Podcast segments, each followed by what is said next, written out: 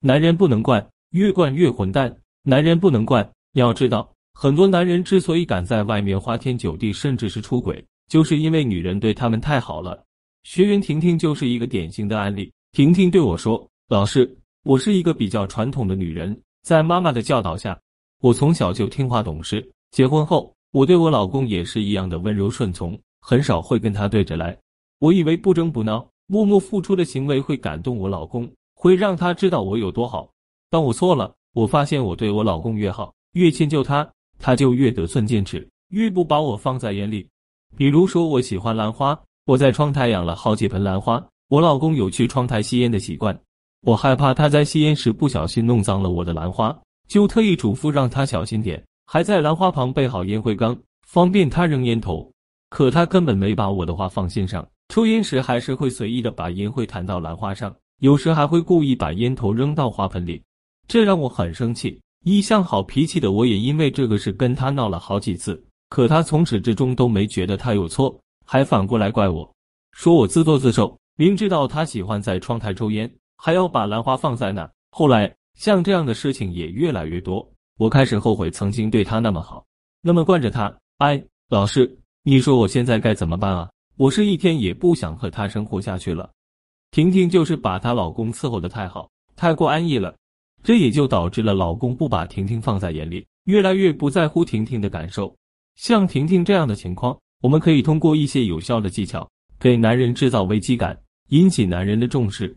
其实，我们不仅不能惯着男人，还要与男人保持一定的距离。特别是在男人刚与我们在一起的时候，我们必须得提高警惕，不让男人吃定我们。我们要给男人一种若即若离的感觉，只有这样，他才不会因为得到手而轻视我们，反而会因为我们无法掌控，因为新鲜感和征服欲望而一直对我们好，呵护我们的。那么接下来，我就从恋爱前期与男人聊天的角度。给大家讲解如何把控与男人聊天节奏。老师建议大家看语境来控制你的回复速度，保持一个不过分热情也不过分冷漠的聊天节奏。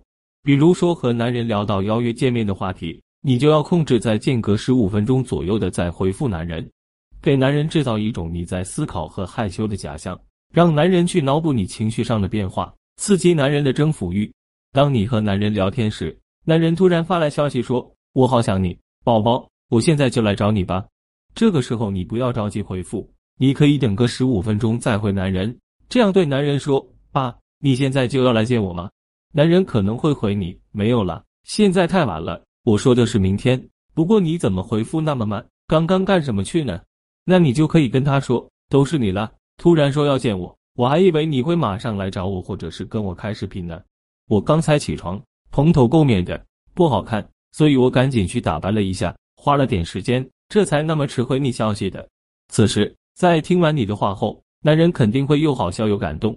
他可能回你说：“宝宝，你那么在乎我啊！你别说，我现在还真想马上就见到你，想看看你为我打扮的有多美。”再比如，与男人聊到有关未来打算的话题，男人对你说：“亲爱的，你看你每天工作那么忙，人都瘦了，要不你搬到我这里来吧，让我好好的照顾你。”此时，你不要着急回复男人。你可以先等个二十到三十分钟，在漫长的等待中，男人会开始恐慌，他害怕你拒绝他，或者是觉得他是一个轻浮的人，他可能会想，我是不是太着急了一点？她清清白白的一个女人，我也没有给过她什么承诺，现在我贸然提出同居要求，她肯定会想多的。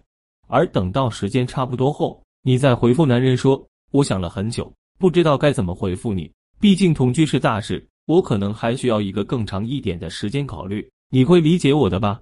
此时，男人会更加的重视你，他知道你不是那种被爱情冲昏头脑的人，不会被他一两句甜言蜜语就轻易骗到手。他必须做的更多、更好，才能打破你的心理防线，才能让你答应他的要求。